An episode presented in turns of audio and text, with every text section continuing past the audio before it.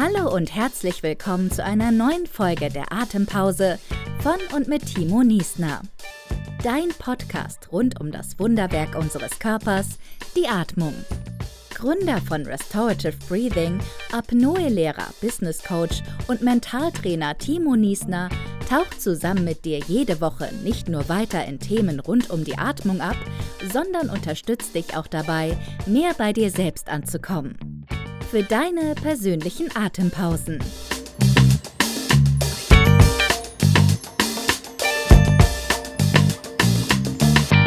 Hm, herzlich willkommen zurück im Atempause Podcast. Ich bin Timo Niesner, dein Host hier in diesem Podcast. Und heute habe ich wieder einen Gast für dich mitgebracht, und zwar die liebe Silke. Weißt schon, wenn ich mal, die Silke. Modersohn. Na komm. Also, die Silke ist dafür bekannt, dass sie Mhm, ja, was? Naja, also wir sprechen heute über das Thema Rebirthing. Und da ist sie eine, ja, man kann schon sagen, eine Koryphäe. Hier, wo ich auch momentan bin, tatsächlich in Spanien. Primär tingeln viele Leute zu ihr, machen die Ausbildung hier und sie hat wirklich sehr viel zu erzählen. Und ähm, ja, nee, natürlich nicht auf Spanisch, natürlich auf Deutsch. Auch wenn das natürlich für sie vielleicht oftmals auch tricky ist, ganz viel in Spanisch zu machen und dann zurück zu switchen auf die deutsche Sprache. Sie ist Deutsche und arbeitet hier ganz aktiv damit. Und weißt du, dieses Thema Rebirthing ist nicht nur ein ja, so ein Wort, was ich ganz oft gehört habe zum Thema Atmung, sondern ich höre es immer wieder und wir machen das und das und so krass und was ist das? Und leider konnte ich bei ihr aktiv nicht mitmachen. Mich hat es ein bisschen erwischt, deswegen bin ich eigentlich nur dazu gekommen, sie nochmal zu interviewen. Aber das hole ich natürlich alles nach, das steht natürlich außer Frage. Sie hat mich aber schön abgeholt und ich habe ihr viele Fragen gestellt, einfach zu diesem Thema Rebirthing. Was macht die Atmung dabei? Wie kann ich damit aktiv arbeiten? Und was sich natürlich wieder herausgestellt hat, ohne zu viel vorwegzunehmen, ist, dass die Begleitung extrem wichtig ist und dass auch der mentale Zustand, sich darauf einzulassen, extrem wichtig ist. Bevor ich dir jetzt das aber erzähle, der ja eigentlich gar kein Spezialist darin ist, deswegen hole ich mir Experten wie die Silke hier mit dazu, leite ich gleich über zum Podcast für dich zum Thema Rebirthing. Wenn du jetzt gerade zum ersten Mal dabei bist, ähm, würde ich mich freuen, wenn du uns ein kurzes Feedback gibst. Übrigens, ihr könnt ganz gleich, wie oft du schon mit dabei warst, uns auch gerne einfach ein Feedback schreiben an mail at restorative-breathing.org. Wir freuen uns immer, wenn wir Feedback bekommen oder auch, wenn ihr einfach sagt, hey Timo, komm, hau mal ein Thema raus zu Bing, ja, weiß ich nicht irgendwas ganz Besonderem, was Speziellem, ich habe da so eine Idee, dann lasst es uns auch einfach gerne wissen. Wir haben sehr viele Gäste auch für die nächsten Monate noch geplant, die zu uns kommen, mit denen wir aktiv arbeiten werden. Wenn du aber eine super Idee hast und sagst, da hatte ich mal Bock zu, ja, stell dir mal spezifische Fragen, ich möchte so ein bisschen mehr wissen, dann lasst es uns einfach gerne wissen. Und natürlich, wenn dir der Podcast gefällt, freuen wir uns sehr darüber, wenn du uns weiterempfiehlst an andere Hörer. Und wir freuen uns natürlich auch sehr darüber, wenn du uns, falls noch nicht geschehen, eine Bewertung hinterlässt auf Apple Podcasts oder auch auf Spotify. So, genug gelabert, ab rein, Fragen stellen, zuhören, Silke auf die Ohren, lehn dich zurück, wir holen dich mal schön ab und dann können wir sogar zwischenzeitlich zusammen atmen und eine kleine Einführung machen in so eine Rebirthing Session. Also, ab geht's im Podcast. Schön, dass du mit dabei bist und viel Spaß. So, dann heute herzlich willkommen im Atempause Podcast. Silke Modersohn aus Teneriffa und zwar zum Thema Rebirthing habe ich dich eingeladen. Ähm, das ist ganz spannend, weil du wohnst gar nicht so weit weg von mir momentan und ich habe dich jetzt erst nach ein paar mhm. Monaten entdeckt. Von daher bin ich ähm, ja sehr gespannt auf den Austausch mit dir und ja, heiße ich erstmal herzlich willkommen hier im Atempause Podcast. Hallo Silke. Hi, vielen Dank. Freut mich. Sehr schön. Ähm, bevor ich jetzt ein bisschen aushole, also vielleicht nochmal als kurze Einführung, ähm, wir reden ja hauptsächlich über die Atmung zu vielen verschiedenen Themen und du betreust hauptsächlich dieses Thema Rebirthing. Und dieses Thema Rebirthing ist ja, ist ja eigentlich an sich ein Riesenthema. Ich habe da schon so viel von gehört, habe selbst ja noch gar nicht gemacht, konnte leider die Tage bei dir nicht vorbeischauen, aber das werde ich mhm. definitiv das nächste Mal nachholen. Mhm. Und ähm, könntest du uns kurz eine Einführung geben, ähm, auch mal kurz zu dir, wer du bist, was du machst und vor allem, wie du zum Rebirthing gekommen bist? Hm. Das allein ist ja schon eine lange Geschichte, oder? Okay. Also fangen wir mal an, was Rebirthing ist. Ja. Also Rebirthing ist zum einen der verbundene bewusste Atem, der uns dann zu uns selber bringt und all das, was äh, unser Conditioning und alles äh, hinter uns lässt und dass wir wirklich mit unserem Herzen und mit uns selber in Verbindung kommen, mit dem, was wir wirklich sind. Und der andere Teil ist der Verstand, die unterbewussten Gedanken vor allen Dingen. Also wir haben ja bewusste Gedanken, unbewusste Gedanken. Äh, die unbewussten Gedanken sind erheblich mehr und das sind die, die uns eigentlich sehr viel ähm, ja, manchmal fehlen mir ein bisschen die deutschen Worte, weil ich hauptsächlich auf Spanisch arbeite. Okay. Also, bevor, dann versuche ich es auf Englisch. Dass die unsere, unsere Leben einfach eingrenzen. Ne? Und zu gucken, was, äh, also unsere Gedanken schaffen unsere Realität. Und da sind natürlich die unbewussten Gedanken auch mit dabei und die helfen, also die, unsere Erfahrungen, die nicht so erwünscht sind, helfen uns halt dann zu sehen, was im Unterbewusstsein eigentlich drin steckt. Also es ist immer so eine Reise ins Unterbewusstsein. Mhm. Sehr spannend. Und wie bist du jetzt persönlich dazu gekommen? Wie bin ich zum Rebirthing gekommen? Also hier auf Teneriffa, ähm, ich hatte eine Scheidung hinter mir. Ich war mit drei Kindern allein, hatte dann eine Beziehung, die war ein Desaster und überhaupt war mein Leben so ziemlich alles ein Desaster. Und dann habe ich gedacht, das kann nie sein, das kann das Leben nicht sein, da muss es anders gehen. Und ja, dann kam das Rebirthing in mein Leben. Ich habe ein paar Atemsitzungen gemacht, habe gleich gemerkt, das ist der Weg. Und habe dann auch die Ausbildung gemacht. Mein Leben hat sich derart verändert. Ich lebe heute wirklich so Paradies auf Erden. Und das ist natürlich etwas, was ich dann, ich hatte es eigentlich nicht vor, das äh, beruflich zu machen, aber wie ich dann gesehen habe, wie das, was das für Folgen hat, dann habe ich gedacht, das musste weitergehen. Das kannst du nicht für dich behalten. Und ja, so habe ich dann Pura Vida gegründet, Pura Vida Tenerife. Hier und mache Ausbildung, gebe Sitzungen, gebe Atemklassen. Ja, das ist eigentlich so und ich habe auch im Vida das Zentrum, wo ich auch Zimmer vermiete. Und das ist, das ist so mein Lebensinhalt. Sehr schön. Das ist auch schön zu sehen, was du daraus gemacht hast für dich.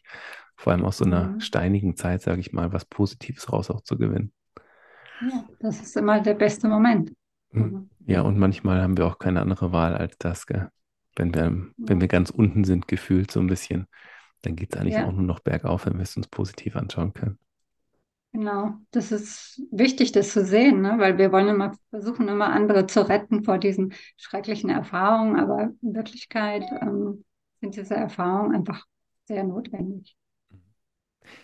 Wenn wir jetzt vom Rebirthing sprechen, von was sprechen wir denn da ganz konkret zur Atmung? Weil Rebirthing heißt für mich ja, so eine, eine Wiedergeburt. Ich denke da tatsächlich an das Erleben der eigenen Geburt wieder. Ist das überhaupt so mhm. korrekt oder nicht? Also wenn ich jetzt von Rebirthing, holen es mal ab für die Leute, die sagen, was ist das? Ja, wir, für uns ist es wirklich so, dass äh, der Moment der, des, der Empfängnis, die Schwangerschaft und die Geburt sind äh, eines der wichtigsten Momente in unserem Leben. Die Muster, die sich dort äh, schon aufzeigen, die sind einfach die, die wir die ganze Zeit in unserem Leben immer wieder in vor allen Dingen in Veränderungssituationen auf, auf, wieder aufspielen. Ne? Ich habe zum Beispiel jetzt gerade letztes Wochenende ein Seminar über Sexualität gegeben und äh, dort also einfach auch haben wir halt festgestellt, wie sehr unsere Empfängnis und äh, unsere Geburt eben äh, unsere Sexualität äh, man, ähm, halt aufzeigen. Ne? Und äh, das ist eben sehr wichtig, das zu sehen. Da kann man dann wirklich auch was ändern, wenn man sagt, oh, ja, das kommt, weil meine Eltern, wie sie mich, ähm, meine Eltern zum Beispiel, äh, meine Mutter war die Geliebte meines Vaters, das war eine sehr mh, mm, leidenschaftliche Beziehung und von daher ist meine Sexualität auch eher dann leidenschaftlich, während andere Menschen, wenn halt zum Beispiel die Mutter eigentlich nur äh, Sex hatte, weil sie es halt als äh, Verpflichtung hatte, dann ist das auch etwas, was sich weitergibt, was sich dann immer wieder zeigen wird. Ne? Das ist halt sehr interessant, wie, wie unser Leben so sehr geprägt ist durch diese Zeiten unserer Geburt. Deswegen ist es einfach wichtig, sich das anzuschauen und, und das zu heilen. Ne? Mhm. Jetzt sprichst du gerade von diesem Heilungsprozess, also wir einmal von unserer Entstehung sage ich mal, bis hin zur Geburt. Das ist ja schon ein ziemlich langer Zeitraum und vor allem etwas, mhm. auf das wir ja eigentlich aktiv gar nicht zurückgreifen können. Also wenn ich mir jetzt vorstelle, ja, wie bin ich entstanden? Keine Ahnung, muss ich meine Mutter fragen. Die denkt zurück und sagt, mhm. du fragst mich Sachen. Also dass es passiert ist, mhm. ist klar, aber wie, wo und ach so, ja, das kann ich dir auch nicht mehr sagen. Und dann, wie durchläuft die Geburt? Also ich bin in der privilegierten Situation, sagen zu können, ich habe meine Geburt schon nacherlebt, ich bin durch diese Stadien hindurchgegangen, ähm, mhm. ähm, hatte anscheinend eine ganz coole Geburt. Also ich war relativ schnell durch und happy und andere lagen noch zwei Stunden länger da und waren noch nicht fertig. Also ich habe da wirklich Glück gehabt. Aber wie, wie kann ich denn damit arbeiten und wie kann ich überhaupt wissen, dass ich dort etwas erfahren habe, was mich im Hier und Jetzt vielleicht auch nochmal emotional zurückhält. Hm, das merkst du. Also ich habe ja damals am Anfang, äh, ich habe in den Staaten auch mit äh, Rebirthing gearbeitet und dort hatte ich zum Beispiel eine Sitzung, wo in, wo ein, also so ein Atem, im Wasser ist natürlich das, das wirklich so das äh, Beste zu arbeiten, weil das einfach die dieses Milieu des, der Geburt, den, den Uterus und diese, diese Wasser, das einfach am nächsten gleichkommt. Ne? Das sind einfach die besten Erfahrungen dort. Und da hatte ich eine Sitzung, die einfach unheimlich äh, intensiv war, wo es einfach sehr chaotisch war und wo ich wirklich so das Gefühl habe, hier geht es um Leben und Tod und hat sich dann hinterher herausgestellt, etwas, was ich nicht wusste, dass ich meine Mutter versucht hatte, mich abzutreiben. Das ist etwas, was ich damals nicht wusste. Alle, ich habe es dann meine Mutter gefragt und sie hat es mir dann gesagt, ja, das ist richtig so. Aber ein Reverser, der hat einfach Erfahrung und kann einfach, hat, das spürt auch, was, was da, da was passiert ist, ne? Und kann halt dann die Person führen. Also du meinst im Endeffekt jemanden, der begleitet, also in dem Fall beispielsweise ja. bei dir, wenn ich jetzt mhm. zu dir mhm. kommen würde, wärst mhm. du der Rebirther und ich wäre derjenige, mhm. der im Endeffekt empfängt oder der, der durch diesen Prozess hindurchgeht und du begleitest mich mhm, dabei. Genau. Hm? Wie, wie atme ich denn? Also es steht ja auf der Seite auch verbundenes Atmen, da hört man auch viel genau. dazu. Was ist das denn? Und ich mhm. habe ja auch viele holotrope Atemerfahrungen aus allen möglichen Bereichen. Aha. Was ist denn konkret, was wird denn da wirklich gemacht? Also ich komme jetzt zu dir, also was machen wir? Ich kann dir eine kurze Atemübung mit dir machen. Mhm, gerne, sehr gerne. Ja. Und zwar, das Wichtigste ist zu, äh, zu wissen, dass die, äh, die Lungen sind hier, ja. Das heißt, äh, dass das Zentrum der Lungen sitzt entweder hier, äh, sitzt hier, das ist äh, das Herzchakra, wo auch das Herzchakra ist. Und da atmen wir rein, in die mhm. Mitte der Lungen. Also das ist so der Fokus, ne? dass ich von, von hier aus ähm, einfach Weite schaffe und hier reinatme. Okay, also so der mittlere Brustkorb eigentlich. Genau, genau. Mhm. Also das ist halt das, was, was ich sehr oft immer wieder finde, mit den, es gibt halt sehr viel Bauchatmen. Ne? Das hat auch mhm. sicher seinen, seinen Sinn, die Bauchatmung für gewisse Sachen. Aber wir haben einfach äh, Lungen, die hier sind. Und äh, das auch äh, wirklich, sonst hätten wir da was anderes wahrscheinlich, wenn wir die nicht bräuchten. okay. Das heißt, äh, der, wir machen einen aktiven Einatmen und einen entspannten Ausatmen. Okay, und wir atmen dabei durch die Nase, wenn ich das richtig bei dir sehe. Oder ist das In egal? dem Fall ja. Mhm. Ja, es ist egal. Es ist, hat ein bisschen verschiedene, verschiedene äh, Folgen. Ne? Also die, die Atmung durch den Mund ist natürlich viel, viel aktiver. Da kommt natürlich auch viel mehr Sauerstoff und Energie rein. Und ja, das nutzen wir hauptsächlich ein, wenn zum Beispiel Emotionen zurückhalten gehalten werden, dann sage ich den Leuten immer jetzt Atme mal durch den Mund und dann ist es einfach leichter, mit den Emotionen in Verbindung zu kommen. Mhm. Okay. Das heißt, ich atme jetzt in diesen Bereich rein. Genau. Und machst mal 20 verbundene Atemzüge. Mhm. Und du sitzt dann im Endeffekt neben mir oder bist du, liege ich, stehe ich? Du sitzt. Ah, ich sitze. Okay. Das heißt, ich sitze Ja. dir gegenüber. Das ist jetzt nur eine Übung, ne? Das, Okay. die, die eigentliche Atemsitzung, Rebirthing-Sitzung, ist eine Stunde. Mhm. Okay, dann mache mach ich los. Dann mache ich mit. Ja, genau, dann schließ mal die Augen und nimm 20 verbundene Atemzüge. Aktiven Einatmen, entspannten Ausatmen.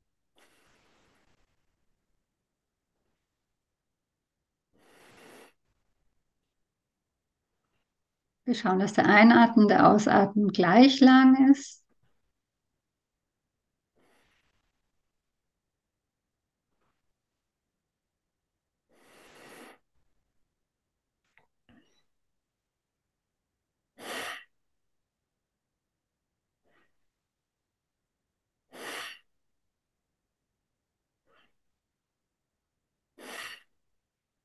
Ausatmen kannst du ein bisschen sanfter fallen lassen. Es ist so, stell dir vor, eine Feder liegt recht zum Boden, sanft, ganz sanft.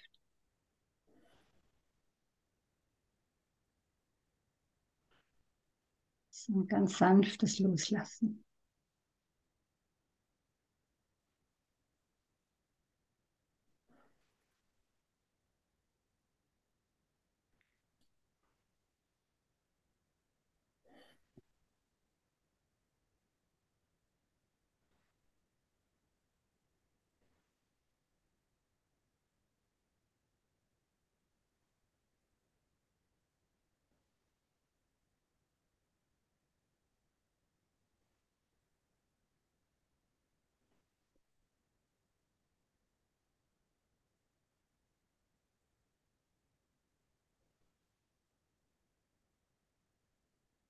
Vielleicht nach dem Ausatmen sofort wieder einatmen, keine Pause.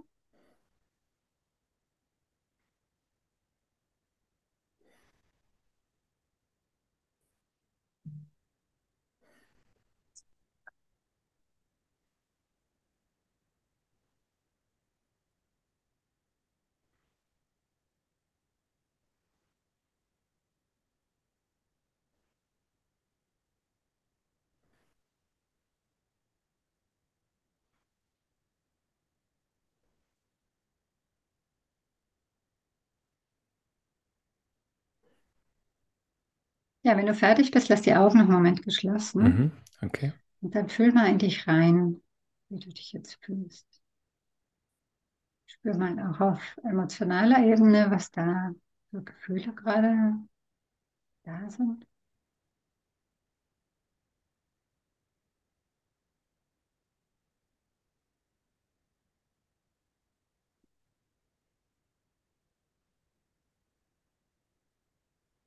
Und auch im Körper Spannungen. Körper entspannt, gibt es Spannungen, gibt es an gewissen Stellen.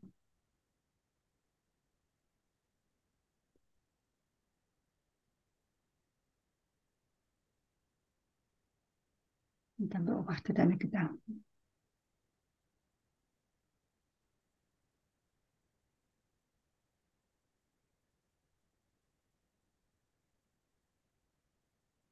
Dann kannst du langsam wieder zurückkommen. Will ich aber gar nicht. Natürlich Ja. schwebt es immer so ein bisschen mit. Wir sind ja am Podcast. Ich nehme auf. Ich hoffe, ihr habt jetzt ein bisschen mitgemacht, die zuhören. Okay, also ich habe mich sehr, sehr leicht gefühlt obenrum. Äh, bei den Mhm. Gedanken war ich natürlich immer wieder rum. Ich bin ja noch irgendwo Ja. äh, on the Mhm. record, logischerweise. Mhm. Aber es war eigentlich sehr schön. Also ich genieße es auch sehr, angeleitet zu werden und nicht immer nur anzuleiten. Mhm. Und so gefühlsmäßig? Es ist eigentlich ein sehr leichtes Gefühl, was ich habe. Also ich habe Mhm. auch gemerkt, wie schnell sich auch meine Atmung wieder verändert hat. Am Anfang war noch ein bisschen mehr Kraft, ein bisschen Spannung mit drin. Dann wurde sie immer Mhm. weicher. Mhm. Dann tendiere ich natürlich immer gern dazu, lange die Luft anzuhalten, zwischendrin auch nochmal längere Pausen zu machen. Mhm. Das bringt das Apnoe-Tauchen so mit sich, glaube ich. Und äh, von daher, ja, war schön. Gut. was ich halt viel, also viel Arbeit mache, ist mit den, mit den Gefühlen. Ne? Also ich zum Beispiel selber, wie ich mit dem Rebirthing angefangen habe, wusste ich überhaupt nicht, was ich fühle und war ziemlich abgeschnitten von meinen mhm. Gefühlen. Und das ist eben sehr wichtig, ähm, diese Verbindung mit den Gefühlen, denn Emotionen gehören zu unserem Leben. Ne? Und mhm. je mehr wir versuchen, sie zu unterdrücken, desto mehr ähm, Probleme haben wir in unserem Leben, auch auf physischer Ebene, aber auch ähm, mit in Beziehungen. Und von daher ist es sehr wichtig, einfach, es geht nicht darum, ich zum Beispiel jetzt Wut empfinde, dass ich das nicht jetzt rauslasse. Also ich bin jetzt hier nicht für die Schrei, für die Schreitherapien, sondern wirklich ähm, einfach nur Emotionen anzunehmen ne? und sie einfach sein zu lassen, da sein lassen, sie zu akzeptieren und auf diese Art und Weise lösen sie sich dann auch und können sich äh, befreien, ne? Mhm. ohne dass man sie selber runterschlucken muss oder jemandem anderen drüber steckt.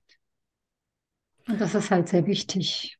Und wie begleitest du das jetzt? Also jetzt beispielsweise, wir machen jetzt die Session weiter, ich bin jetzt in meiner Atmung mhm. mit drin, dann mhm. begleitest du mich auditiv, das heißt, du sprichst mit mir ähm, und mhm. ich bleibe dann immer in der Atmung drin und gucke, was sich dann verändert, wie das, wie das weiterläuft oder wie läuft dieser Prozess. Ja, du atmest einfach nur, du versuchst also wirklich nur deine ganzen Aufmerksamkeit in den Atem zu geben, ohne da was kontrollieren zu wollen. Also mhm. Rebirthing hat eigentlich der Sinn des Rebirthing ist, die Atmung zu befreien.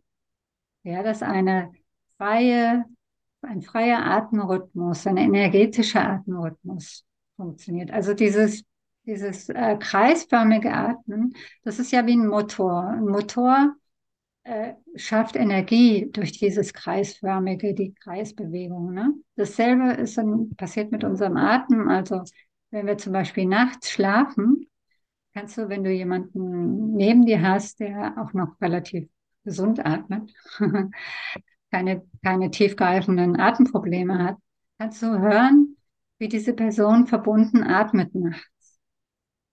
Da ist keine Pause normalerweise. Das ist, das geht verbunden und das ist die Art und Weise, wie wir über Nacht Energie in unserem Körper schaffen. Deswegen haben wir in der Früh Energie. Das heißt, verbunden bedeutet pausenfrei. Das heißt, ich atme die ganze Zeit ein, aus, ein, aus, ein, aus, ohne Atempausen mhm. zu machen. Muss nicht schnell sein, allerdings sollte es auch nicht zu langsam sein. Es sollte auch nicht zu schnell sein. Mhm. mhm. Okay. Dein Atem war so leicht ein bisschen zu langsam. Ich hätte ein bisschen aktiver. Vor allen Dingen am Anfang der Sitzung atmen wir ein bisschen aktiver am Anfang und das entspannt sich dann mit der Zeit zum Schluss. Ähm, eine Atemsitzung das Ziel ist es und der normale Ablauf ist es, dass man sich hinterher super entspannt fühlt, sehr friedlich, sehr viel Liebe spürt und einfach, ja, einfach ein ganz tolles. Also wie ich meine erste Atemsitzung hatte, habe ich Sachen gespürt, die ich in meinem Leben gar nicht kannte. Also so ein Gefühl hatte ich noch nie erlebt. Jetzt ist es Teil meines Alltags. Ne? Kannst du das beschreiben, welche Gefühle du dann hattest, die du davor noch Was? nicht gefühlt hattest? Einfach so eine tiefen Frieden und Liebe, das hatte ich einfach noch nie, noch nie so empfunden. Mhm. Ja. Und wie drückt sich das denn jetzt für dich jetzt im Leben aus? Was hat sich denn dass da für dich verändert? Dass meine Beziehungen einfach liebevoll sind, dass meine Beziehungen friedlich sind und wenn wenn eine Beziehung in meinem Leben ein Konflikt auftritt, was natürlich vorkommt, dann gucke ich, was das, was da in mir diesen Konflikt geschaffen hat, was in mir nicht in Harmonie ist und so. Das Leben ist ein ständiges, ständiges, ständiger Lernprozess, das Sachen an einem zu heilen und zu, zu verbessern. Das ist einfach kontinuierlich. Das ist das, was wir Wachstum nennen ein ständiges Wachstum. Mhm. Und wenn ich jetzt an Rebirthing denke, geht dann dein Fokus in so, ein, in so einer Session auf ein gewisses Thema oder arbeitest du einfach mit dem, was hochkommt? Ähm, manchmal, also normalerweise ein Ablauf, wenn ich jemandem zehn Sitzungen gebe, dann ist meine erste Sitzung geht es darum, die Familienverhältnisse zu kennen, wie die Person aufgewachsen ist, äh, Geschwister, Eltern. Und da sieht man dann recht schnell, wo das, wo eigentlich das Thema ist der Person. Und dann arbeiten wir halt mit verschiedenen Themen noch in den nächsten Sitzungen, wie Geburt, die, den negativsten Gedanken, den eine Person über sich selber hat, ist ein sehr wichtiges Thema, um zu, wiss zu wissen, um das, diesen Gedanken verändern zu können. Denn dieser Gedanke ist einfach so die Wurzel von vielen negativen Gedanken, die wir über uns selber haben. Und das sind einfach einige Themen, die ich immer behandle. Wenn jetzt jemand einfach nur, was oft passiert ist, jemand kommt wegen Angstzuständen und da ist es äh, immer recht, da geht es recht schnell, der Abhilfe zu schaffen, weil es immer darum geht, dass Emotionen unterdrückt sind. Und das ist wie so ein, wie nennt man diese Dampfkochtöpfe, ne? Wenn du, wenn du Druck drauf machst, wenn jemand ein Gefühl ja. hat und schon jahrelang und sein ganzes Leben oft äh, unterdrückt hat, dann äh, will das raus. Und dieser ständige Druck äh, bringt halt Angstzustände und Panikattacken. Und das geht dann immer recht, recht schnell. Okay, das heißt, du kannst es auch in so einer Session dann direkt schon auflösen. Manchmal ist es in einer Sitzung weg. Mhm. Okay. Und wie stelle ich mir das vor? Wie leitest du die Leute in diese Themen rein? Also atmen die dann genauso wie ich eben, steigen in diese Session mit ein und dann leitest du sie während diesem Prozess noch mit an? Mhm. Also in der ersten halben Stunde rede ich halt mit der Person. Und was eigentlich dabei passiert, ist nicht, dass ich der Person eine Lösung bringe für ihre Probleme, sondern dass es einfach darum geht, dieses Material aus dem Unterbewusstsein hochzubringen. Dass einfach sich bewegt, dieses, dieses Thema bewegt sich dann einfach und, und wird besprochen und mm, man kann, gibt auch oft andere andere Gedanken. Ne? Es geht eigentlich darum, dass man immer irgendwelche Vorstellungen hat von etwas, das war so und so und das war, der hat mich so verletzt und einfach zu sehen, dass es auch eine ganz andere Sichtweise gibt, dessen, was die Person da äh, gesehen hat. Ne? Und einfach andere Möglichkeiten aufzuzeigen. Und dann in der Sitzung, das ist so eine halbe Stunde, dass wir darüber reden.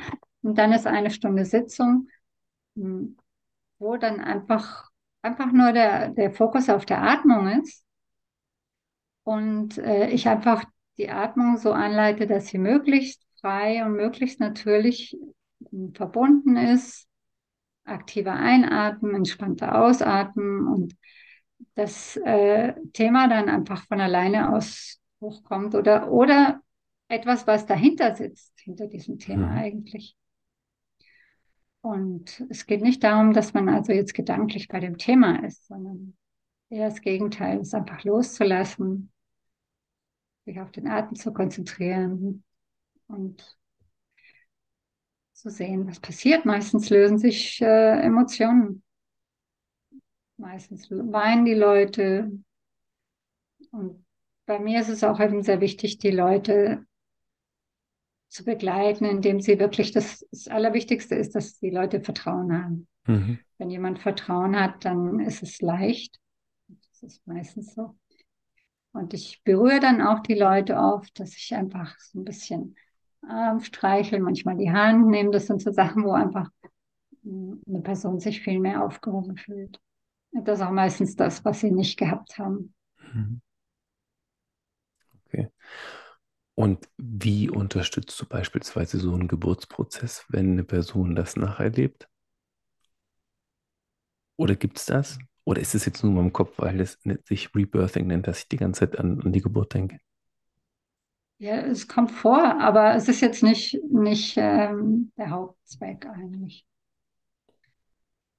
Eine Möglichkeit, dass du diese oder dass du bestimmte Aspekte der Geburt ähm, spürst, aber was auch immer in so einer Sitzung passiert, das ist so unterschiedlich und das kann, kann ich auch von außen gar nicht sehen. Ne? Das, ich unterstütze nur die Person in der Atmung, dass sie sich sicher fühlt, dass, ja, dass es einfach sich entspannen kann und das loslassen kann, was sie loslassen muss. Und hinterher erzählt sie mir dann, was, was gewesen ist. Mhm. Was ich wieder spannend finde, ist auch, dass du sagst, ähm, dass die Leute eher in Ruhe kommen sollen, wieder in ihren verbundenen Atem kommen sollen. Mhm. Und ich sehe das bei der Atmung immer wieder, dass eigentlich die Frage immer eher nach Ruhe und Entspannung ist, als nach hoher Aktivierung und nach mehr, mehr, mehr. Weil ich habe das Gefühl, die Leute, die haben schon viel zu viel in sich. Da ist einfach mhm. schon viel zu viel aufgeladen. Ich habe mal mit einem buddhistischen Mönchen lang gearbeitet und er sagte auch zu mir, er hat gesagt, Timo, weißt du, die Leute wollen immer mehr, mehr, mehr. Dabei brauchen sie weniger, weniger, weniger. Mhm. Und sie brauchen nicht nochmal eine Technik und noch eine Technik, sondern sie müssten einfach einmal entrümpeln und sich komplett reinmachen mhm. und dann mit einer Sache arbeiten. Zum Beispiel lächeln ja. und einfach diese Ruhe genießen. Spürst du das auch bei dir in den Sessions, dass es so ist?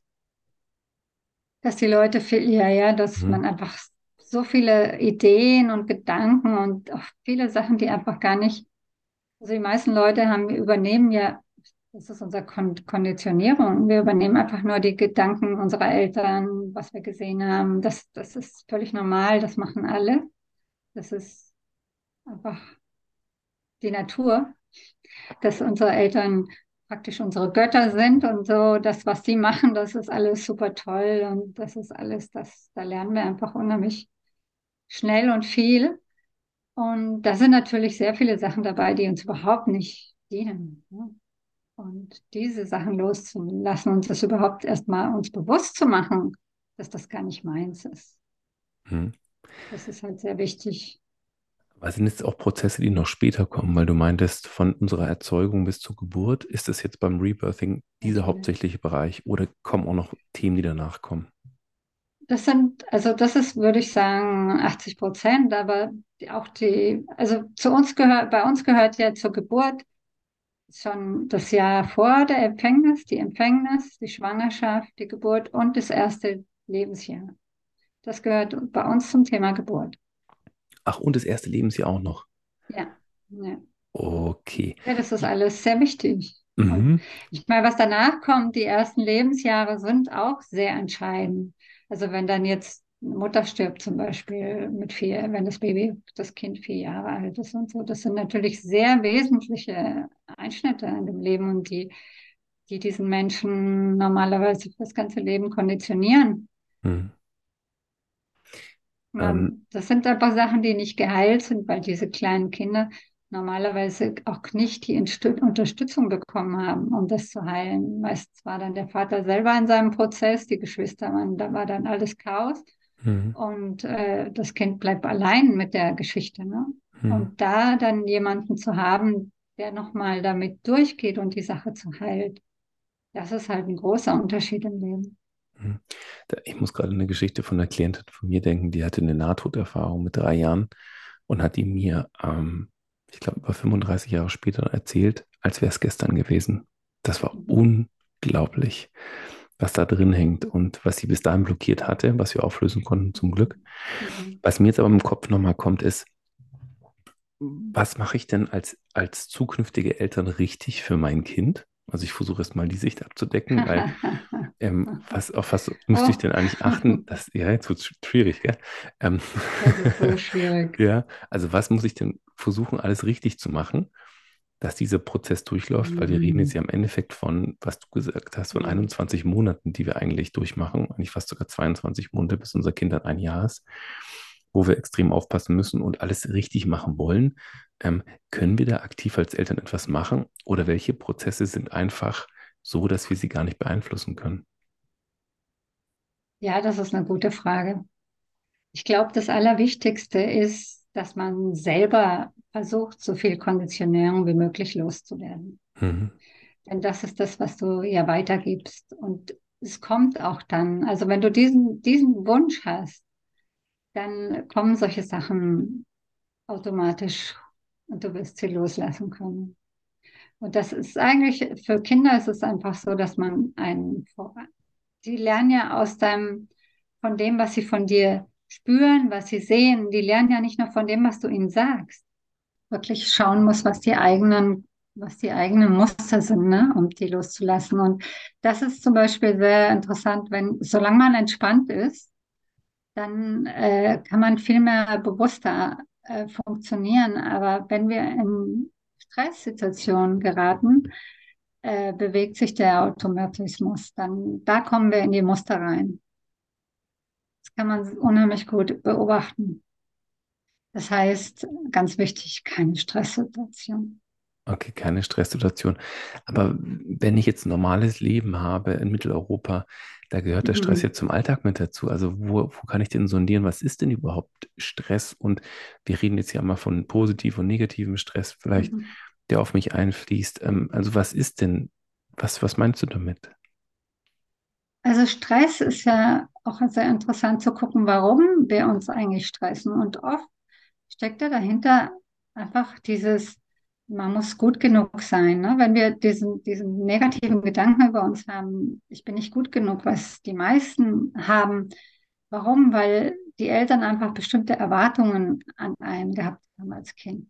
Erwartungen, die wir als Kind, für, wir wollten alles tun, damit wir unsere Eltern, damit sie uns lieben, damit, damit äh, sie alles bekommen, was sie brauchen, weil unsere, meine eigenen, mein Überleben hängt davon ab, dass meine Eltern mich lieben.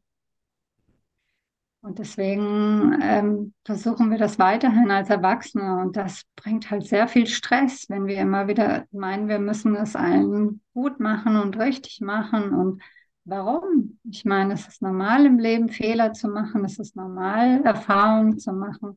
Warum müssen wir uns stressen im Leben? Das ist so eine, das ist wirklich so eine Basisfrage. Warum? Okay. Aber das ist eben auch eine Konditionierung, die wir haben. Und ähm, ich frage dich jetzt einfach mal persönlich, wie das bei dir ist, weil du hast ja auch gesagt, du hattest ja eine sehr harte Zeit, drei Kids, eine Scheidung. Da hast du ja sicherlich auch einige Päckchen mit dir getragen, oder? Und wenn du dann, Mhm. sage ich mal, einfach tief unten warst und gesagt hast, wo bin ich hier, das kann es doch nicht gewesen sein. Wie war denn damals dein Gefühl? Weil du hast ja auch deine, deine Kinder geboren, die wurden gezeugt, du hast sie großgezogen. Ähm, wie gehst Oh, du denn ja. damit um als dreifache Mutter? Also das ist ja, da ziehe ich ja schon einen Hut vor. Ich habe ähm, sehr, also ich habe relativ unbewusst äh, meine Kinder bekommen. Ich war damals 20, 21, Mhm. 22 und ähm, eigentlich hat sich damals einfach meine Geschichte wiederholt. Ich habe zum Beispiel bei dem, meine erste Schwangerschaft war ziemlich äh, schwierig und dann auch, ähm, das heißt, ich habe mit drei Monaten habe ich mh, schon Wehen bekommen und es bestand die Gefahr eines Abgangs und dann war ich im Krankenhaus und es war alles ziemlich intensiv. Heute weiß ich, dass sich einfach mein Körper sich erinnert hat an diese Abtreibung und einfach automatisch versucht hat, äh, das Kind abzutreiben. Das ist, ähm, deswegen ist es so wichtig, dass man auch gerade, wenn man äh, Geburten, wenn man schwanger, Frauen, die schwanger sind oder überhaupt Paare, die schwanger sind, an ihrem eigenen Geburtstrauma zu ar ar arbeiten, um das nicht wieder zu wiederholen. Das ist unheimlich wichtig. Okay. Und Das habe ich, ähm, ich habe dann erst später, wie ich mit dem Rebirthing anfing, ich habe dann auch mit einer Frau zusammengearbeitet in den Staaten, die hat ähm, ein Video gemacht über Geburten, das, das ich sehr empfehle und das halte ich für sehr wichtig, dass die Leute das sehen, bevor sie Kinder bekommen, um einfach zu sehen, dass es ganz andere Möglichkeiten gibt mit der Kindergeburt als das, was wir normalerweise so erfahren. ne? Die Frau heißt Elena Tonetti und hat eine Webseite, die heißt Birth into Being. Und das Video, an dem ich eben damals der, an der Übersetzung mitgearbeitet habe, das heißt Birth as we know it. Birth into Being und Birth as we know it. Mhm. Okay, ich versuche das hier unten in die Shownotes mit reinzunehmen. Das google ich mal und gucke, ob ich das finde. Genau, Ähm, mach das. das ist schön, dass du das mich ansprichst. Das heißt, diese Geburt ist ein sehr zentraler Punkt, den du auch in dem Endeffekt in den Sessions für dich aufgreifst. Also Mhm. die selbst Die erlebte. kommt von alleine raus. Okay, Mhm. Mhm. okay. Ähm, ich finde es so, ein- so ein interessantes Thema, weil ich bin jetzt ja auch erst, unser Kleiner ist jetzt fast ein Jahr alt. Also deswegen sind wir hoff- bald, bald über diesen anscheinend magischen Zenit hinweg. Und ich finde es so spannend, weil dieses Thema Geburt, man kann sich ja keine Filme darüber eigentlich wirklich anschauen, weil alles, was man im Fernsehen sieht, ist ja so eine Pseudogeburt. So ein bisschen ah, Schweiß auf der Stirn, die Frau liegt immer auf dem Rücken, der Mann ist immer über ihr. und äh, die Frau weiß nicht, was bei ihr passiert und plopp, und dann ist es weg oder Kaiserschnitt. Also diese Sachen, die man wirklich sieht, hat ja mit der Realität nichts zu tun. Wenn ich mir, Mhm. also ich durfte meine Frau begleiten die ganze Zeit durch, von Anfang bis Ende. Und es war für mich, äh, ja, heilige fünf Stunden. Glücklicherweise war es nicht ganz so extrem lang bei uns, aber es war einfach eine super schöne Erfahrung, die mit nichts zu tun hatte, was ich je irgendwo gesehen habe, muss ich auch dazu sagen. Was glaubst du denn, woran es liegt, dass diese visuelle Kommunikation, was uns im Endeffekt empfängt von außen, was dort gespielt wird, eigentlich so wenig mit der Realität zu tun hat? Ich glaube, dass es äh, visuell, weiß ich jetzt gar nicht, aber es sind einfach die eigene Geburt und das, was man von den eigenen Eltern aus dem, aus, auch schon aus der Umgebung, wenn du jemanden hörst, ja, Geburt, oh, das ist schrecklich, das ist, äh, das, das tut sehr weh und, und ja, das ist ja, steht ja schon in der Bibel, dass Tatsächlich, das ja. so ist. Mhm. Okay. Und äh, von daher ist die Konditionierung in, in Sachen Geburt halt schon sehr stark. Mhm. Das ist einfach, ja, das ist einfach was Schlimmes. Und es wird auch meistens, eine Schwangerschaft wird ja auch fast schon wie eine Krankheit behandelt bei den Ärzten. Und heute muss man ja schon immer mehr, immer mehr kontrollieren, immer mehr Proben machen. Und ist das jetzt zum Beispiel etwas, was du zum Beispiel für dich als Stress sehen würdest? Also diese Ja. vielleicht Überempfindlichkeit ähm, in der Diagnostik, die davor schon gemacht wird? Ja. Ja, ich glaube, es ist sehr wichtig, ist einfach mehr zu sich selber, eine Frau, die mit sich selber in Verbindung ist und die sich wirklich mm, weiß, wer sie ist und was sie spürt und, und in Frieden ist mit sich selber, mm, hat eine ganz andere Verbindung zu diesen natürlichen Vorgängen des Körpers. Mhm. Jetzt hatte ich in den vorherigen Folgen auch zwei Spezialistinnen zum Thema Beckenboden. Und die eine, die Jutta, hat auch ähnlich argumentiert, aber auf eine Art und Weise, dass sie auch versucht, jüngere Mädchen schon da heranzuführen an dieses Thema, mit ihrem eigenen Körper besser klarzukommen, anders mit der Sexualität umzugehen, mehr auch in diesen Genuss hineinzukommen und eben nicht nur alles muss hier irgendwie funktionieren mit reinzukommen. Hm.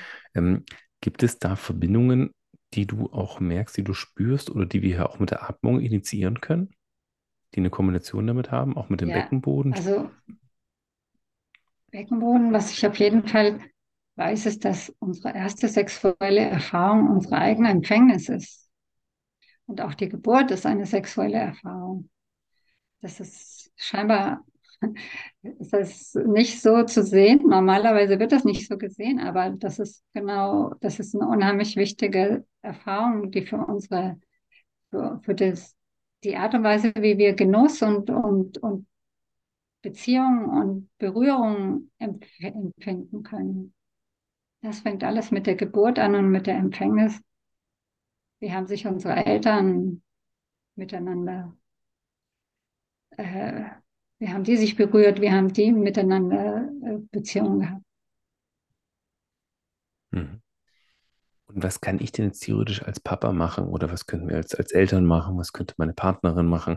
Ähm, Gibt es da Prozesse, die wir laufen lassen können oder Dinge, die wir korrigieren könnten, die vielleicht bei der Geburt jetzt nicht so rund gelaufen sind, weil eine, sag ich mal, problemlose Geburt zu haben, eine problemlose Schwangerschaft zu haben, ist ja tatsächlich schon sehr selten. Wenn ich mich umschaue, was Mhm. um uns herum schon alles passiert ist, inwieweit können denn wir als Eltern etwas machen, um diesen Prozess, auch dieses Erlebnis, das das Kind gemacht hat, wenn es auf die Welt kommt, vielleicht zu, zu heilen, zu unterstützen? Was, was, was könnte man da machen? Man muss auch davon ausgehen, dass die Kinder ihre Eltern aussuchen. Davon bin ich überzeugt. Es ist Mhm. doch nicht so, dass es jetzt so ist, dass sie jetzt die Opfer sind, sondern dass man, ich glaube, dass wir auch bestimmte Erfahrungen einfach ähm, aussuchen, um, ich glaube, was wir wirklich lernen wollen in diesem Leben, ist äh, zu lieben und äh, zu heilen und zu vergeben. Und dafür haben wir im Leben einfach sehr viele, sehr viele Möglichkeiten. Ne? Also als Eltern, um das vorzuleben, meinst du? Als die Kinder, die dann später auch Erwachsene sind. Okay. Also brauche ich jetzt theoretisch kein schlechtes Gewissen haben, wenn die Mhm. Schwangerschaft nicht so gut lief, das Kind nicht so eine tolle Geburt hatte? Hm. Nein, weil es, die Sachen sind so, wie sie sein müssen. Ich glaube nicht, dass, dass wir sind in dem Moment, ich habe zum Beispiel, wie ich angefangen habe, mit dem Rebirthing zu arbeiten und dann mit der Elena Tonetti diesen Film gesehen habe, ich habe erstmal nur geweint, weil ich meine, ich meine, meine letzte Geburt war noch, war relativ gut, aber die ersten beiden waren sehr traumatisch. Und ähm, habe dann eben Vergebungs auch mit mir selber vergeben, weil ich es einfach nicht anders wusste damals. Und so ist es halt oft, dass wir oft, wir denken, ah, wir haben einen Fehler gemacht und das hätte ich viel besser machen können und es hat einfach keinen Sinn, da sich ständig drüber Gedanken zu machen, sondern Einzige, was hilft, ist, sich zu vergeben. Wir sind nicht perfekt und wir lernen jeden Tag mehr und haben jeden Tag ein besseres Leben. Mhm. Also ist im Endeffekt auch dieser Prozess, mir selbst zu vergeben, Mhm. ein Prozess der, der Selbstliebe, auch etwas zu offenbaren und auch zu zeigen, was im Endeffekt mein Kind dann wiederum auch wiederum aufnehmen kann, auch Genau, wiederum sieht, okay, genau. Es geht nicht nur darum, diese perfekte Haribo-Welt um mich herum zu haben, alles bunt und schön Mhm. und es gibt nur, Mhm. ähm, es gibt keine Konflikte, die um mich herum sind, sondern es Mhm. gibt sie, es passiert etwas, es gibt Dinge, die sind nicht in Ordnung, aber es ist die Frage, wie gehe ich dann damit um und dass ich auch in diese Vergebung für mich selbst hineingehe, Genau, nur in die externe Umgebung, genau. Vergebung und dann im Endeffekt an einem Punkt ankomme und sage, es ist okay und äh, mich auch Mhm. trotzdem selbst liebe.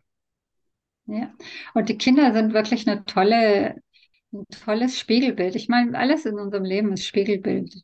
Beziehungen, Partnerschaften sind äh, ein super guter äh, Beziehungsseminar, ähm, ein tolles Seminar, weil man dann einfach sehr viel über einen selber lernt. Ne? Mhm. Und Kinder lernen, äh, lernen unheimlich viel. Da kann man sehen, was, ich meine, wenn du etwas von den Kindern, wenn dich irgendwas stört an den Kindern, dann schau, schau dich an und was ist dein Teil daran? Was machst, wo machst du das? Wo ist, oder wo unterdrückst du das? Mhm. Also meinst du, dass diese Spiegelung, ähm, diesen Spiegel, wir kriegen ja durch unsere Kinder unseren eigenen Spiegel vorgehalten. Das, was du gerade beschreibst, ist ja eigentlich, Mhm. es spiegelt uns, es, es löst etwas in uns aus. Wären das jetzt theoretisch auch Themen, mit Themen, mit denen ich einfach aktiv arbeiten könnte in so einer Mhm. Rebirthing-Sitzung? Oder Absolut. Ja. ja, das sind genau diese Themen. Mhm. Das heißt, wenn ich es Ja, aber nicht greifen kann, weil viele Leute können es ja nicht greifen, kann ich dann genau. zu dir kommen und sagen, du Silke, Ja. ähm, ich habe da so ein Thema mit meinem Sohn und das löst das und das und das in mir auf. Aus, können wir da mal ein bisschen mit Mhm. arbeiten? Das geht auch? Mhm. Absolut, absolut. Ich habe eines von meinen spektakulärsten Themen äh, oder Sitzungen, die ich hatte, war eine Frau, die, die hat mich angerufen und hat gemeint, ähm, ja, ihre Tochter möchte sich umbringen, die war 20 Jahre alt, die Tochter. Und äh, sie war schon bei Ärzten, Psychologen, alles und es hat einfach nichts, nützt nichts. Sie will einfach nicht mehr leben und will sich umbringen. Und dann habe ich, habe ich sie gefragt, ob sie, ob, ob die Tochter denn mit mir arbeiten will. Und dann hat sie gemeint, nein, nein, die will überhaupt nichts machen. Die will einfach nur, die mag einfach nicht mehr. Und dann habe ich gesagt, ja, dann komm du. Ja, bei mir geht's ja gut. Aber das, was in deiner Tochter ist, ist eine Konsequenz auch von dir. Ich habe, also ich habe mit dieser Frau lange gesprochen und sie dann schließlich überzeugt, dass sie kommt. Ne? Und dann ist sie auch gekommen und dann hat sie auch gesehen, dass es nicht ganz so rosig ist bei ihr, wie sie geglaubt hat. Und sie hat zwar dann mal versucht, die Tochter zu bringen, die hat nur geweint und war überhaupt nichts mit ihr zu machen. Und schließlich hat die Mutter dann ihre zehn Sitzungen gemacht und danach war die Tochter nichts mehr mit Selbstmord. Die hat dann, ist dann gereist und hat äh, eine Arbeit gefunden in einem Hotel und dann war alles gut. Also die, die Sachen, die die Eltern unterdrücken, kommen halt bei den Kindern raus. Hm. Und deswegen sind die Sachen, die bei den Kindern sind, einfach ein unheimlich guter Spiegel für einen selber und für die eigene Heilung. Und geht es auch in die andere Richtung? Also ist auch der Spiegel, sind auch meine Eltern mein Spiegel? Wenn ich jetzt sage, mir geht es eigentlich super, aber ich merke, meine Eltern haben riesige Probleme, kann ich dann auch theoretisch den Ansatzpunkt von mir selbst nehmen und sagen, na, ich lese, löse die Themen jetzt mal auf und mal gucken, ob das bei meinen Eltern dann auch wirkt? Das ist sehr wahrscheinlich. wir machen die Sachen nicht um jemand, also die eigene Heilung ist immer zum, zum, für meinen Zweck, aber es hat immer, immer Konsequenzen im Außen. Also wenn du heilst, heilt dein Umfeld. Es geht immer um einen selber, um die Heilung von einem selber. Das andere, die Leute im Außen sind ein Spiegel. Hm. Ich verstehe das. Ich fühle das. Ich finde es super. Ich mache das. Ich finde das toll. Wenn andere Leute das hören oder sich anfangen damit zu beschäftigen, schrecken die vielleicht erstmal zurück, oder? Oh Gott, ich. Nee. Also Ja, ich habe mir doch mein Leben lang, ähm, habe ich so viel Energie investiert, dass diese Themen nicht mehr hochkommen. Ja, ich habe die doch so super weggedrückt. Ich habe die doch so super ja. verkleckt. Ja, Oder ich ähm, habe das schon mal, schon mal geheilt. Ne? Das ist auch etwas, was ich, was ich sehr oft höre. Aber die hm, Sachen kommen einfach oft dann in, einfach nochmal tiefer raus. Da kommt es nochmal eine, ein Nivell tiefer. Und wir sind einfach so, unsere ganze Gesellschaft ist daraus, au- darauf ausgerichtet, dass der andere Schuld hat. Wenn mir was passiert, dann ist der andere schuld. Und die Verantwortung zu übernehmen für das, was mir passiert, ist natürlich ein, schon ein sehr ähm, mm, ja, wichtiger, aber auch nicht so einfacher Schritt. Aber die Sache ist wirklich, dass das Leben dann viel einfacher wird, wenn wir wirklich an uns arbeiten, weil an den anderen können wir nichts ändern. hm, Und Das ist der ewige Frust, ne? Wenn ich zum Beispiel in einer Beziehung mein Mann nicht so ist, wie ich das gerne hätte, und oder zum Beispiel er ist unordentlich und immer ist alles, liegt immer alles rum, dann äh, ist mein, fühle ich mich unwohl, weil er ist schuld daran, dass ich jetzt mich unwohl fühle. Und wenn er sich jetzt ändern würde, dann wäre alles super. Und das ist eben ein Trugschluss. Das ist einfach falsch. das geht ja wahrscheinlich genau in die andere Richtung. Wenn er dann anfängt würde, sich zu ändern und das anpasst, was ich möchte, dann kommt das nächste wieder dazu. Dann kommt und das nächste das kommt dann Thema. wieder und dann ist die Zahnpasta und dann äh, Genau, musst du im Hund kassieren. Dann genau. äh, das übrigens auch noch, weil ich im Endeffekt selbst nicht Ja. anfange, mit mir zu arbeiten. Und das, Ja, und weil ich einfach unzufrieden mit mir selber bin, hm. weil ich ich immer so einfach ein, mich nicht selber nicht annehmen kann. ich habe immer so einen schönen Spruch, den ich dafür nutze. Wenn ich meine eigenen Bauch, meine eigenen Bauchschmerzen im Gesicht des Gegenübers sehe, Und ich glaube, das drückt immer so ein bisschen aus. Es ist mein Thema, ich spüre es, es ist bei mir, aber ich sehe es im Gesicht der anderen Person. Und da ist es Hm, für mich angreifbar, weil es nach außen geht und hm, ich mich selbst damit nicht beschäftigen möchte. hm. Klar. Klar, die Sachen, die die meisten Leute versuchen halt den Schmerz äh, auszuweichen. Das haben wir auch, das, das, wo in unserer Welt wird Schmerz als etwas Annehmbares äh, gesehen. Ne? Für Schmerzen nimmst du Tabletten, für Schmerzen äh, raus. Also Schmerz ist etwas Sch ist Schreckliches. Das macht, das will keiner sehen, keiner spüren. Aber es ist einfach ein Teil unseres Lebens und in dem Moment, wo wir Schmerz annehmen können und dann verschwindet er auch.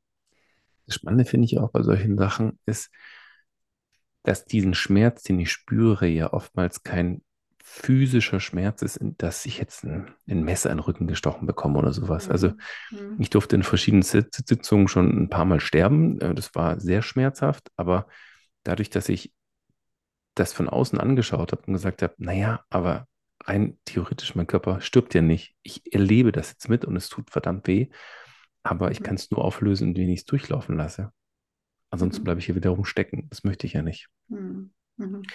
Und Ja, ja, das ist eigentlich genau, so das Annehmen, das einfach sich reinzugeben und das ist einfach die Kunst des Lebens. ja. Aber ich glaube, das, das äh, bedarf etwas Erfahrung und vielleicht auch einfach ein bisschen ähm, Risikoliebe, sich diesen Dingen anzunehmen und tief einzutauchen. Ja, oder Vertrauen, ne? Einfach, Hm. was mir sehr oft passiert ist, wenn die Leute sehen, was ich äh, in meinem, mit meinem Leben gemacht habe. Es gibt denen einfach Hoffnung und Vertrauen und lassen sich dann auch leiten. Und ja, das ist schon, Aber was schon glaubst du, ist denn hier wichtiger, Silke? Ist eher das Vertrauen wichtig zu der Person, die mich begleitet, oder ist eher das Vertrauen in mich selbst wichtiger, dass ich das schon hinbekomme? Manchmal, das ist ganz unterschiedlich, aber manchmal ist es vielleicht das Vertrauen, die Person, die in mich selbst vertraut. Mhm. Dass ich praktisch Mhm. Diesen, erstmal diese Schleife machen muss, um mir selber zu vertrauen. Okay, also die Grundlage ist, dass die andere Person vertraut mir, vertraut in mich und somit kann ich auch erst in mich selbst vertrauen, weil die wird es ja schon wissen. Manchmal ist es so. ja, die hat es ja auch geschafft. Die hat es auch geschafft, ja. Ja, das ist gut. Klar, etwas vorzuleben ist natürlich ein ganz, ganz wichtiger Schritt, weil dann weiß die Person auch, von was sie spricht. Und das ist genau das, was sowohl, das in, das in jedem Bereich unseres Lebens das Wichtige ist. Und das ist eben das, was Eltern, es geht nicht darum, was die Eltern sagen, es geht darum, was die Eltern vorleben. Hm. Also nicht, welche Worte sie nutzen, sondern ähm, Mhm. was sie, welche Emotionen sie mit diesen Worten ver verknüpfen. Ja, und was du, was du als, als, was du lebst, ne? Mhm. Wenn du deine Emotionen unterdrückst, dann, dann werden deine Kinder das eben lernen, dass das so, dass das so gemacht wird, ne? Das ist ganz spannend, weil wir hatten nämlich gerade erst dieses Thema, unserem Kleinen ging es nicht so gut. Und dann haben wir intuitiv, so wie es uns früher auch vorgesagt wurde, diesen Satz genommen, ist ja gut, ist ja alles gut, es ist ja alles in Ordnung, es ist ja alles gut. Und danach kam mir, das ist so ein Blödsinn. Natürlich ist nicht Mhm. alles gut, dem tut's Mhm. weh, Hm. Dem geht's gerade nicht gut. Warum soll ich mir erzählen, dass ja alles gut ist? Das ist ja der erste Schritt Mhm. eigentlich, diesen Schmerz und diese Empfindungen zu unterdrücken, oder? Hm. Und das da habe ich mir Das ist, das gibt's ja ja. nicht. Okay, Mal Ja. anderes gemacht. Ja, ja, das ist einfach, es steckt so in uns drin. Ich habe die gleiche Erfahrung auch mit meinem, meinem Jüngster, der hat, der hat zwei kleine Kinder, ne? Und der hatte ich auch, der hat die Kleine sich wehgetan, die drei Jahre alt. Die hatte, da ist ein Stuhl am Finger und das irgendwie dann aufgeplatzt und es war wirklich, un, muss unheimlich schmerzhaft gewesen sein. Die hat geschrien und geschrien und ich habe erstmal gemerkt, wie ich versucht habe, sie abzulenken, ne? Von dem Schmerz. Und das ist eigentlich auch so der normale Impuls, ne? Aber die Mutter hat sie einfach nur begleitet, die war einfach da, die hat sie im Arm gehabt, mit ihr darüber gesprochen und, und das ist, ist einfach unheimlich wichtig, diese, das, das wirklich zuzulassen und zu sagen, ja, das tut halt dann weh Mhm. und den Schmerz zuzulassen. Und ihn vielleicht auch zu benennen und auch zu sagen, ja, das ist ein Schmerz, das fühlt sich so an, das wird aber auch vorbeigehen, aber so ist das jetzt Mhm. gerade eben. hm, Und dann für, dafür die Person da zu sein. Übrigens glaube ich Ja, auch ist ein nicht nur sehr spannendes. Thema. Ja, und ich glaube, es ist nicht nur wertvoll für Kinder, sondern ich glaube, das ist auch für ältere Menschen sehr sinnvoll, Ja, weil auch dort haben wir Schmerzen und haben auch dort Gefühle, die, ähm, ich sehe das immer wieder, dass das größte Thema bei den meisten Menschen ist, auch mit denen ich arbeite, ist dieses Thema Verletzlichkeit. Mhm. Und es ist ja auch ein Schmerz, enttäuscht zu werden. Es ist ein Schmerz, zurückgelassen zu werden. Es ist ein Schmerz, nicht gesehen zu werden. Ähm, Mhm. das Gefühl zu haben, einsam zu sein, ähm, nicht Mhm. gewertschätzt zu werden, nicht respektiert, nicht geliebt zu werden. All das sind auch Schmerzen, die Mhm. tatsächlich sich sehr stark auch äh, körperlich zeigen können und auch die Mhm. Reaktion haben. Und auch hier ist Absolut. oftmals eine Präsenz, ohne etwas sagen zu müssen, ähm, ist schon sehr heilend. Einfach nur da zu sein, so wie Ja. du es in deinen Sessions auch machst, die Hand aufzulegen, einfach da zu sein, präsent zu sein, etwas zu geben, Mhm. was sie sich vielleicht selbst nicht geben können, nie gelernt haben, sich selbst zu Mhm. geben Genau. und natürlich von außen vielleicht auch nicht wirklich bekommen haben oder auch nicht annehmen wollten. Das hat auch was damit zu tun. Ja, im Beginn am Anfang normalerweise nicht bekommen haben und dann einfach das in sich verhärtet haben, so Mhm. dieses, ich brauche das nicht und äh, ja, ich kann alleine. Das ist so das Klassische. Ja, können wir ja, aber bis zu einem gewissen Punkt eben nicht mehr. Ja, ähm, Es gibt ein paar Sachen, die das können ist halt wir, sehr stressig und ja, ich glaube, wirkliche, der wirkliche Erfolg im Leben ist, äh, mit anderen zusammen zu arbeiten und, und ähm, Verbindungen zu haben. Hm. Ist Ich ein, muss nicht alles machen. ist, ein- ist ein, Mhm. ist ein schönes, schönes Schlusswort auch für, für unser Interview, was wir gerade machen. Eine. Verbindung zu haben, nicht nur zu sich, sondern auch zu seiner Umwelt und unsere Atmung kann uns dabei sehr gut unterstützen, kann uns tragen, diese Verbindung zu schaffen, vom Innen nach außen, vom Außen ins Innen. Und genau hier diese Verbundenheit durch dieses Rebirthing, durch eine verbundene Arbeit mit der eigenen Atmung entstehen zu lassen. Genau. Vielen lieben Dank, Silke. Vielen lieben Dank für deine Mhm. Zeit. Am Schluss frage ich Ja, immer noch so eine, äh, eine Frage. Was würdest du dir gerne den Hörern der Atempause noch so als kleinen Tipp mitgeben? also aus deiner Lebenserfahrung zum Thema Atmung? Die Übung, die wir vorhin gemacht haben, die einfach äh, öfter am Tag machen, so zwei, dreimal am Tag sich einfach hinsetzen und 20 verbundene Atemzüge machen. Und vor allen Dingen in Momenten, wo man sich unwohl fühlt, wo man, wo man aktiviert ist durch irgendwas, das hilft unheimlich viel. Also diese 20 Atemzüge. Sehr schön, werde ich auch noch machen. Hat sich sehr gut angefühlt. Silke, vielen, vielen lieben Dank. Danke für deinen ganzen Input und deine ganze Erfahrung. Schön, dass du heute mit dabei warst im Podcast. Gerne, war schön, hat Spaß gemacht. Danke dir.